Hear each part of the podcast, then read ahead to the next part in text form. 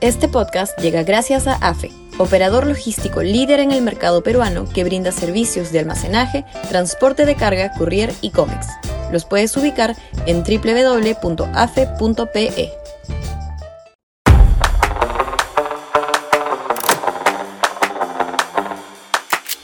El gobierno está metiendo la pata. Sudaca, Perú.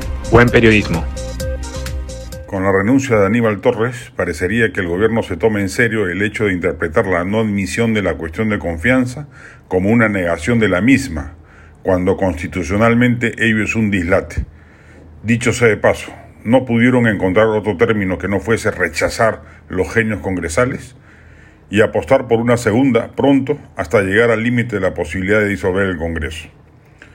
Cometería un grave error jurídico el gobierno si así procediese, porque claramente no procedía dicha cuestión de confianza y ha hecho bien el Congreso en declararla improcedente, es decir, no ocurrida, menos aún luego de que el Tribunal Constitucional le diese la razón al Congreso en la legislación aprobada vinculada al referéndum, sobre la que precisamente hizo cuestión de confianza el Ejecutivo. Pero sobre todo perpetraría un gravísimo error político si el Ejecutivo, a contrapelo de la Constitución, disuelve el Congreso y cuenta al final del día con el respaldo de las Fuerzas Armadas y policiales, deberá convocar a nuevas elecciones congresales. Y pierda cuidado, las mismas no se van a inclinar por una opción oficialista.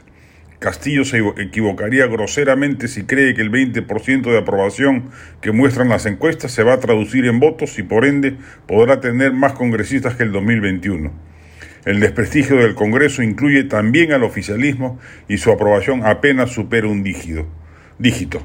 Si se partiría de cero y allí lo más probable es que resulte un Congreso más opositor y cuya primera tarea deberá ser vacar al presidente por haber cerrado el Congreso inconstitucionalmente, causal contenida en la Carta Magna. Le puede suceder a Castillo lo mismo que a Vizcarra, quien disolvió un Congreso fastidioso y terminó siendo vacado por el siguiente y Castillo juega con fuego por gusto, porque si no hiciese lo descrito, tiene casi asegurada su permanencia hasta el 2026 con sus propios votos sumados a los de los congresistas cooptados con malas artes y que se suman al blindaje palaciego.